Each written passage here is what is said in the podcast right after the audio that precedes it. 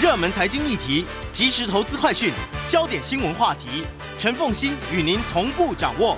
欢迎收听《财经起床号》。Hello，各位听众大家早，欢迎大家来到九八新闻台《财经起床号》节目现场，我是陈凤欣。一周国际焦点，在我们现场的是淡江大学国际事务与战略研究所副教授李大宗李副教授，也非常欢迎 YouTube 的朋友们一起来收看直播。李老师，好久不见了，是啊，好久不见。好，来，我们先从叶伦访中开始说起，因为这终究是国际上面最受瞩目的一件大事。对，因为呃，叶伦访中其实大家都期待很久啊，当然前面是经过一系列的铺陈哈，从五月中哈，最后。呃，到六月十八、十九号，布林肯访访问中国大陆，那是一个很关键的一步。那所以才铺成了叶伦的访中。那叶伦访中，其实我们可以看啊，它是行程是画了四天。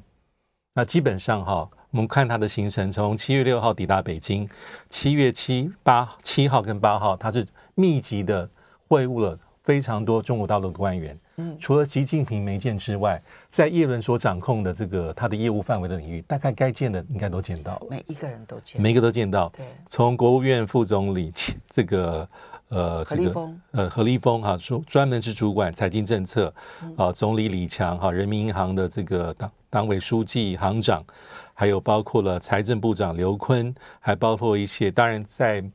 呃，中国大陆当地的一些美国企业的集团，还有所谓的经济学者一网打尽，该见都，他甚至还见到的这个刘鹤，嗯，啊，这个还见到周小川，都该见的都见了，所以代表就是一些退休官员都见了，对，退休官员也见，嗯，那意思是说，我觉得他表达说，呃，虽然我们会说哈，好像看起来这四天的这个行程没有好像很明显的成果，但基本上我觉得还是有一些营造所谓的美中互动的正面氛围。那他的这个行程跟上一次啊，我们可以看到布林肯的行程，我觉得比起来，呃，耶伦谈话的这个口吻啊，稍微是更加的和缓跟低调。嗯哼，那也会更加强调说，呃，美中之间在一些领域里面协调跟合作的必要性。因为布林肯那时候虽然去哈，在六月，呃，这个六月份去的时候，但是我觉得他该讲的一些话了，有些地方还是比较。强硬一些些，嗯哼，那这跟叶伦比起来，我觉得是有重大的差异。嗯，那我觉得比较特别的地方是可以看到，这不久之前，北京对于叶伦行的一个官方的回应，在贴在这个中国大陆财政部的官网的资讯，昨天。昨天才出来。正式的回应，正式的，我觉得基本上还蛮比较正面的，就是期待多于所谓的一些里面的一些批判或者小小的批评。嗯，基本上他讲的几个重点就是。呃，再三的强调了这个，呃，美中关系的稳定很重要，整体的稳定，因为这是攸关整个世界的大事、大趋势。那他也提到说啊，见了很多很多的人，很多重要的会面。那最后也提到说，呃，在目前的这个美中的经济跟全球的共同挑战里面，他提到四个重点啊，中国大陆官方哈，包括了经济上应该要强调互利共赢，嗯，那还有当然要特别强调说哈，中国大陆还是。要求美方采取行动了，来回应呃中国大陆这么久以来对美国经济制裁打压的重大关切。嗯哼，这当然我们也知道，这样的一个呼吁基本上是无解。嗯，因为拜登政府他该做的地方，他还是继续会做。嗯，他不会有任何的放缓或放松。但在这个做的当中，还是有些空间可以让美中之间再往前走一些。那第三点是阐明了中方对于。呃，美中健康经济竞争的一个立场啊，就是很多地方他认为美国，嗯，是双重标准，嗯嗯，大概中国大陆做，美国就说这个违反美国的一些 国安的一些疑虑，或是违反了这个自由贸易的竞争，对。但是中国大陆一做，美国就指控他，这个是他讲的。那最后也是展现啊，中国大陆对于合作，中美合作共同应付呃全球性挑战的积极意愿。所以从这四点来看，基本上。还有包括这个整个接待的过程，我觉得中国大陆是给予叶伦还蛮高规格的一个。我觉得比较有趣的一个对照就是，当然布林肯也访中嘛，好，但是布林肯的时候只有待一个晚上，对，而且你会发现他好像在。过关，嗯，就是呢，他必须要先经过了秦刚这一关，他才能够见得到王毅。对，他要过了王毅这一关，才能够见得到习近平。对，没错。可叶伦不一样，对，叶伦的三天呢，呃，四天三夜呢，他第一关就见到李强，对，也就是他这一趟行程的最高阶，最高，对。然后接着呢，其实就什么何立峰啦，然后这个包括了他人民银行，因为人民银行即将要换行长，对，所以现任的行长易纲，易纲，以及现在大家认为即将要接行长的潘功胜，潘功胜，其实都见了，对。然后接着就是刘坤和，就是财政部长，对。然后甚至一些退休官员，所以叶伦没有过关的问题，对。叶伦是一开始。就是他要见的所有的范围的人都已经安排好了，嗯、甚至于还多了很多看起来是希望建立人跟人之间交情的一些安排，所以包括了刘贺啦、周小川啦，也都跟他见面了。我觉得这一点就是很明显的中北京对于布林肯跟叶伦的态度上的不同。当然，叶伦被形容成为华盛顿的最后一个鸽派。看起来它的行程是丰富的，看起来它的行程是圆满的，但是能够算得上是有成果吗？我觉得，若是以实质上来讲，可能并没有说好抓到很具体说啊，两个国家达成什么样的共识啊，或是往前更迈进一步。但是整个氛围的形塑，我觉得还是很重要。再加上说，七月九号叶伦自己开的记者会，我觉得他就是在为自己的中国行、中国大陆行打了一个分数。嗯，我觉得他基本上给的分数不差。嗯，他说他认为他这一次的会谈是直接实质而且有成效。那他是希望能够持续建立建设性的沟通管道，而且他讲的很清楚，就是说啊，他希望这次的行程是要跟中国大陆的经济上的这个领导的班子建立起一些好的关系跟深化的关系，然后是减少误判的风险。啊，这个。能够在一些重大的议题，高包括我们刚刚所讲到，比如说全球经济金融的这个治理啦、气候变迁啦、债务危机这边达到一些实质的，所以他做的事情是比较在实务上，呃，美中之间现在很关键的议题里面的一个沟通，还有打交道。那这一点当然，因为耶伦的，呃，可能未必讲他是鸽派，他至少是比较愿意做交往的，嗯，务实的这一派。那的确在这个整个拜登政府任内。啊，虽然现在美国又开始把“交往”这个字偶尔还会提上台面上来讲，但整个氛围还是往，我觉得还是往比较强势遏制的方向走。但叶伦他的主管的业务范围，再加上他这呃当这个这个财长之后到现在，他真的是比较明显的不同。对，因为他。嗯，其实他比较不是属于那么政治性格的人啊，所以你看到他去年，他觉得美国要去面对通货膨胀的问题，就应该要取消川普时期的苛征的关税，但这件事情最后没成啊。然后比如说这一次债务上限要拉高这件事情，他拒绝去谴责共和党，因为他觉得这样子才能够解决问题，这一点也让民主党的人对他很不谅解。对，我们稍微休息一下，马上回来节目现场了。欢迎大家回到九八新闻台财经起床号节目现场，我是陈。凤新，在我们现场的是淡江大学国际术语战略研究所副教授李大中李副教授，也非常欢迎 YouTube 的朋友们一起来收看直播。好，叶伦访中，从叶伦的嘴里头，他觉得说还有很务实的对谈啦，十个小时的务实对谈，对，其实他觉得成效非常的好。但是事实上，他积极访问中国大陆，还是有其他因素的。嗯，当然。美国这边媒体在他出发之前的说法，又是谈什么国家安全啦、嗯嗯、人权问题啦，然后什么这个科技战啦，然后甚至于气候变迁啦，哈、嗯。但我必须要说，这些问题或许都可以碰触得到，但是呢，那都不是叶伦的主管业务。真正叶伦主管的业务，其实就是美元以及美债。对对，那个因为这些地方有些地方是美国是有求于中国大陆，像刚才所讲的美债。那其实美元，其实他也有提到，就是呃，因为记者会里面，他特别讲到去美元化的议题啊。他说，这个所有的数据来显示啊，不管是中国、俄罗斯或是巴西、印度计划计划推出所谓的新货币，但是看起来嘛，美元还是国际交易里面的主要货币，未来被取代、被替代的几率很低。他是这样写。但是在美债议题上的确是，这应该是他的真正的重点，因为刚才所提到的没错，会不会谈俄乌战争可能会带到，会不会谈气候变迁，但是那不是耶伦的业务啊，那是凯利的问题。对，那他只是在说，呃，凯利就即将要有新的中国行，嗯，他真正在意的的确是美债的议题哈，因为呃，虽然说美国政府已经提高了债务上限，哈，但是还是很多重要的议题，就是。呃，谁去买这些所谓新发行的美债？这些是重要的议题。嗯、那目前中国大陆在持有的这个美债大概有八千七百亿美金，这规模它是这么多，但是仅次于日本。但未来新发行的美债是由去做谁去做购进购买，这也是重要的议题。这可能是叶伦比较希望能够跟中国大陆有一些沟通、打交道的地方。因为要去购买美债的外国政府，它势必必须是。经常账是盈余的，是是。如果他经常账是是是减损的话，坦白说，他也不太可能有足够的资金然后来买美债。对。那你现在贸易大量盈余的国家其实已经不多了啊，中国大陆啦，日本其实现在又转正，可是他才刚刚转正没有多久，就他的贸易盈余刚转正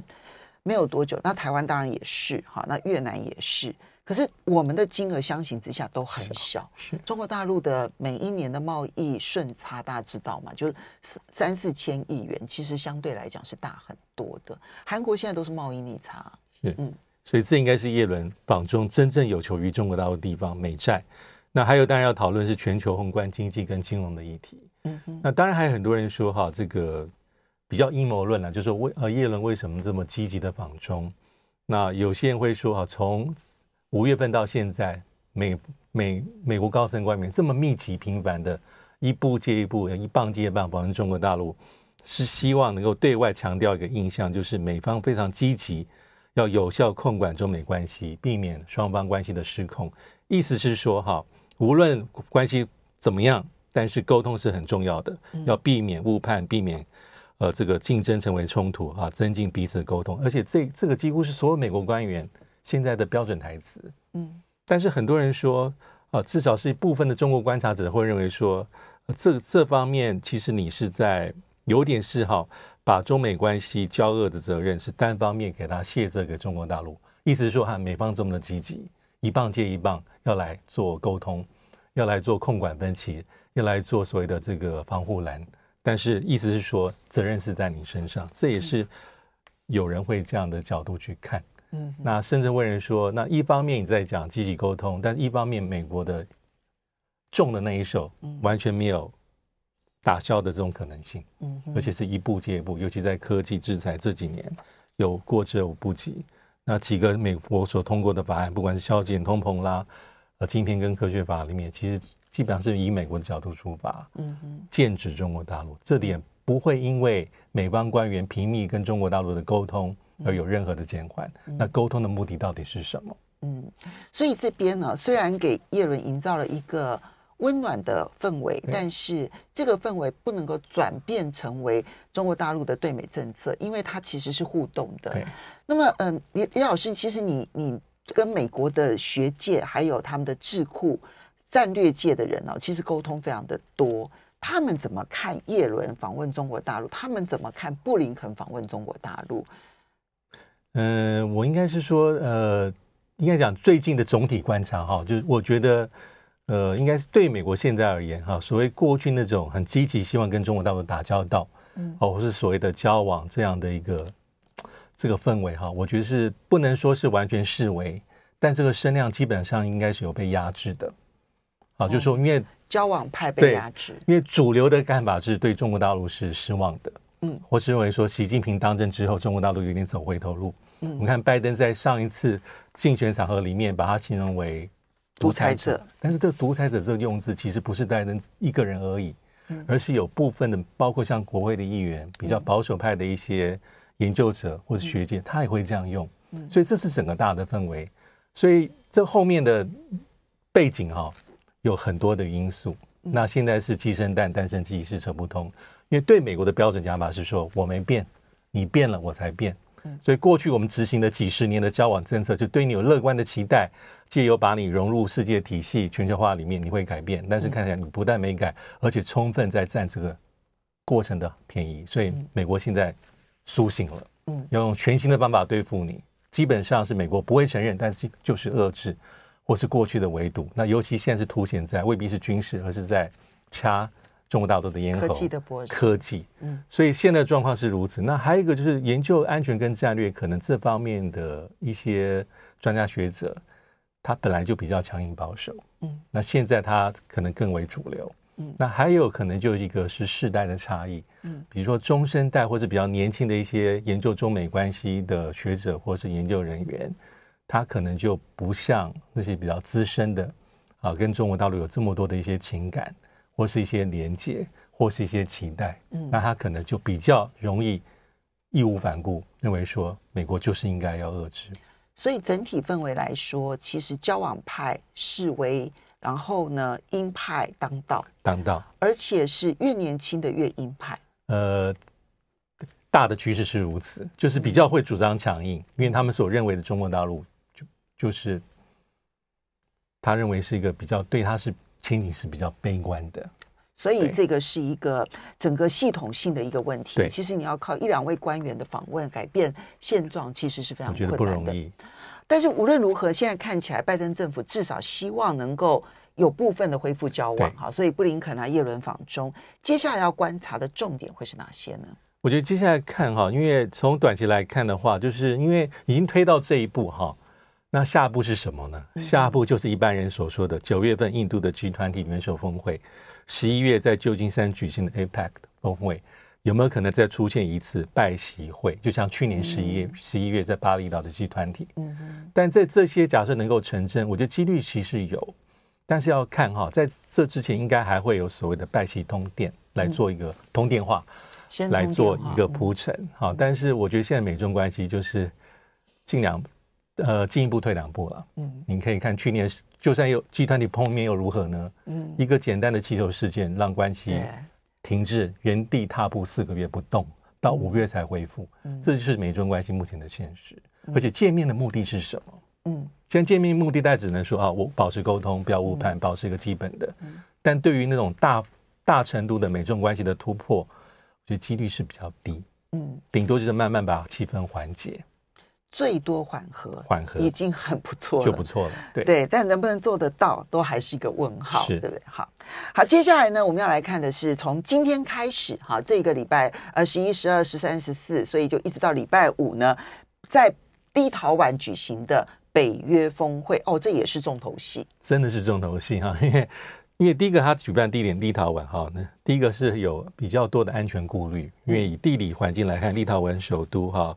呃，维尔纽斯它距离俄罗斯本土只有一百五十公里，它距离白俄只有三十公里。嗯，啊，所以看到这几天报道，其实北约也是严阵以待。好，包括举办国立陶宛说，他一定要有办法能够掌握这个防空。对，你看，它距离白俄罗斯边境只有三十二公里，对，是是这个举行会议的地点哦，不是说立陶宛，立陶宛当然跟跟白俄罗斯是临接的。所以它的首都就距离白俄罗斯只有三十二公里，三十二公里就是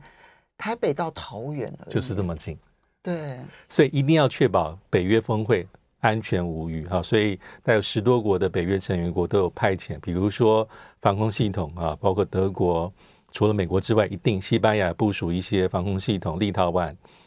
呃，法国在立陶宛部署所谓的这个自走炮，德国还派出。波兰还派出特种部队，嗯，但我想安全应该是无虞了，只是这个地点实在是比较敏感。对啊，但这次其实里面的重点哈，就是环绕在整个大的趋势里面，大概有几个。第一个就是瑞典的北约会籍，第二个是早上美国说土耳其、埃尔段已经同意瑞典可以入北约了，这真是个重大的突破哈，因为之前芬兰没问题了，三十第三十一个北约会员国。但是瑞典卡了很久啊，嗯，而且在七月九号，土耳其总统埃尔段才跟拜登通过电话，以当时的讯息传出来之后，还没有搞定，因为土耳其还是讲他所谓表面上的安全顾虑，呃，这个极端的土耳其库德族工人工人党等等等等，瑞典还在包庇。但是在七月十号，在史托滕伯格，就是北约秘书长跟瑞典的总理跟这个土耳其总统埃尔段三方会谈之后，已经传出讯息说土耳其。埃尔段同意了，嗯，要把这个案子交给土耳其的国会来做，因为他有一个批准的动作，而且会承诺说会把这动作完成，这个整个批准的进程会在这一次的会期之内完成。嗯，他是同意，但是要回过国之后，在土耳其的土耳其的国内的国会。所以现在大家好奇的就是，第一，拜登到底答应了埃尔段什么？我觉得有趣的地方是，今天的新闻里面提到一个过去比较少听到，因为我们稍微休息一下，马上回来看看拜登答应了什么东西。马上回来节目现场，欢迎大家回到九八新闻台财经起床号节目现场，我是陈凤欣，在我们现场的是淡江大学国际术语战略研究所副教授李大中李副教授，也非常欢迎 YouTube 的朋友们一起收看直播。好，所以你觉得到底北约这一次答应了土耳其什么，然后让土耳其终于同意让瑞典可以入北约？对，第一个还是跟我们之前一直讲了很久的，美国向土耳其提供呃 F 十六战机啊，这应该是很明确，因为这个讯息已经传了至少我觉得至少半年以上。嗯，那还有今天的新闻提出来说哈，这个埃尔段同意，还有会牵扯到一个是重启土耳其对于欧盟 EU 的入会谈判，这个是我今天在媒体里面看到的。所以这可能是比较新的东西。哦、当然，美国在后面那个土耳其入欧盟谈判，这个美国答应不了，这个必须要欧盟其他的国家要保证说他们不阻挡。哎，是是，但是因为因为这个事情也牵涉到整体的欧洲嘛，所以这一点是今天才看到，在七月十号三方会谈里面新闻报道里面有披露到这一点。所以不只是 F 十六，因为其实因为外表上埃尔段给人家在这个印象是，其实土耳其在意的是库德库德族，还有瑞典这么多年来一直包庇的原因，而且感觉起来都没有真心诚意。比如说，他还在前两天的抗议说，库德族工人党的支持者还在持续在瑞典进行抗议示威活动，你都没有处理。嗯，但现在看起来，他还是要实质的东西。嗯，那所以现在瑞典的加入哈，应该是比较有希望了，指日可待，因为。埃尔段有提到说，哈会加速国内的批准程序，嗯，啊，那有可能在不久未来就可以看到瑞典就会成为北约的新的会员国，应该是第三十二吧。好，但因为。欧盟成员这件事情，美国是无法处理的，所以这背后还有哪一些国家担保保证，然后去换取了这件事情？其实我们后续可以观察。如果真的是土耳其重新的开始讨论要加入欧盟的话，我那也是一件大事，因为这是这是因为土土耳其屡次加入欧盟不成之后，已经脱欧入亚了。对。那如果加入欧盟可能的话，那又会转过来，它有可能会脱亚入欧哈，这是一个很大的转变哦。嗯，可以观察。当然，当然，因为它前面几次都没有办法成功嘛，未来也不一定能成功。好，那么当然还有几件事情啊。第一个就是乌克兰能不能加入北约？嗯，啊，拜登已经明确的说，现在战争情形他他是没有办法加入的。所以泽连斯基虽然到处去。去访问，然后希望争取，但是可能效果有限。那么，嗯，另外就是要设置日本的北约，在日本设置北约联络处这件事情，也是这一次的重头戏，会过吗？我觉得几率可能就没有那么乐观哈，因为这个北约办事处联络处的事，其实在五月初的时候新闻披露出来啊，就是由日本驻美国大使公开讲说，日本有意加强跟北约的伙伴关系，包括在北约设立代表处联络处。嗯，那后来这个北约秘书长史托滕伯格也说哈，有这样的一个想法，好，跟这样的一个政策的趋向。那如果日本设的话，应该是北约在亚洲的第一个首位首个联络处。那其实后面一定跑不了是美国的角色，嗯，啊，因为美日，而且其实拜登的政策，如果我们看他的重要的国家。这个安全战略报告里面就写得很清楚，他希望能够连接美国在欧洲跟亚洲的联盟体系跟伙伴关系，就是不是印太归印太，美国在欧洲的北约归北约，而是两者有连接。所以不止日本，其实这两年韩国跟北约的勾连很深，包括像这一次的北约峰会，其实韩日、澳洲、纽西兰都有参加。嗯，啊，过去真的是比较罕见，但现在最大变数就是因为设北约办事处，其实后面隐隐约约还是有点。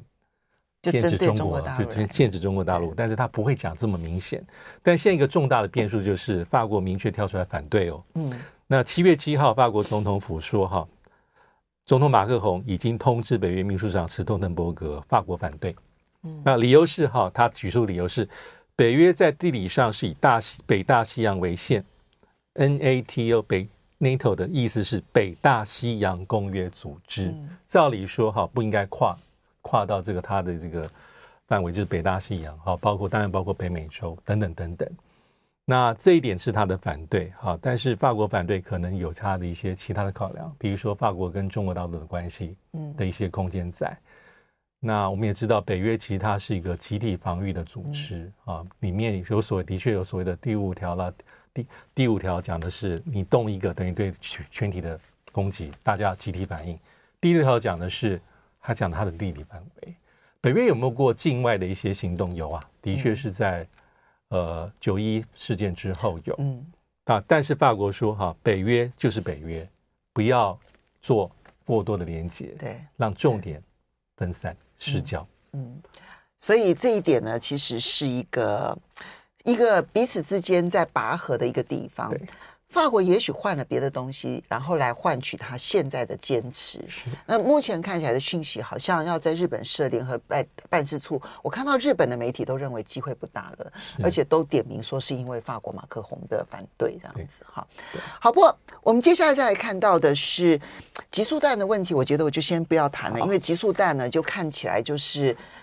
你其实你从集速弹供应这一次看得出来，在俄乌战场上，对。乌克兰的进展真的是非常的有限，否则的话不需要去出此下策，对，对不对？好，好，不过我们接着再来看到的是中美在南太平洋的大竞争哦。那么，嗯，这两天所罗门的总理苏加瓦瑞访问中国大陆，对，而且他们就签署了那个警务协议，对不对？对，警务协议。那其实这一次，呃，苏加苏加瓦雷已经应该是已经见到习近平，也见到李强哈，而且他们里面提到很多啊，呃，增进这个全面的战略伙伴关系，而且也提到所谓中国大陆对双方关系的四个尊重啊，基本上就是说国家不分大小了，尊重你的独特性，尊重你的这个文化传统，很多事情不是大对小，而是共同商议。那而且是要落实联合国所谓的有个什么蓝色太平洋的二零五零的战略，基本上里子面子也都做给了这个苏加瓦雷。嗯哼。那所以呃，而且这次是苏加瓦雷时隔四年再次访问中国大陆。嗯。我们都知道，应该是在四年前二零一九吧，应该没有记错。二零一九年九月，呃，所罗门是跟我们断外交关系，嗯啊，寻求跟北京的建交。他的立场上当然是比较偏北京一些些，不过他最近的官方表态，他当然是很微妙，就是说他希望在大国之间维持一个中立跟平衡的地位。这是什么时候讲的？是在七月七号，在纪念脱离这个英国独立四十五周年的活动上演说，说特别强调，呃，所罗门群岛在中美竞争里面哈，不应该选边站，才能够维持符合自己最大的利益跟国家的利益。那他也在接受外媒的这个专访时候，也特别讲说，以往我们过度依赖澳洲对我们的帮助跟援助，但现在所罗门是调整外交方向，采取比较多元的方向前进。啊，不管是印印度，不管是中国大陆，不管是波斯湾中东国家，都是我们寻求发展跟交朋友的好机会。其实这件事情就是一个转向，就是过去他几乎只能够依赖澳洲，澳洲现在他告诉大家说，除了澳洲之外，他现在有好多选择。对，中国、印度、中东，那这不是澳洲跟美国想要听的大标准答案？对，而且回顾一下去年四月份，那时候大家讨论好多的中所的这个安全合作协议，那一点让美国、让澳洲开始警醒，所以开始做很多亡羊补牢。但目前看起来，所罗门。基本上跟北京关系不差，嗯。啊，但是他也没有完全说我要斩断跟澳洲的关系，嗯，他甚至讲说，澳澳洲还是我们过去到现在历史上非常重要的国家，我现在是一个主权国家在做的事情，你不要太多虑。OK，对，好，当然这还可以再观察后续啊，南太平洋的竞争，我们要非常谢谢丹江大学国际事务与战略研究所教授李李大中。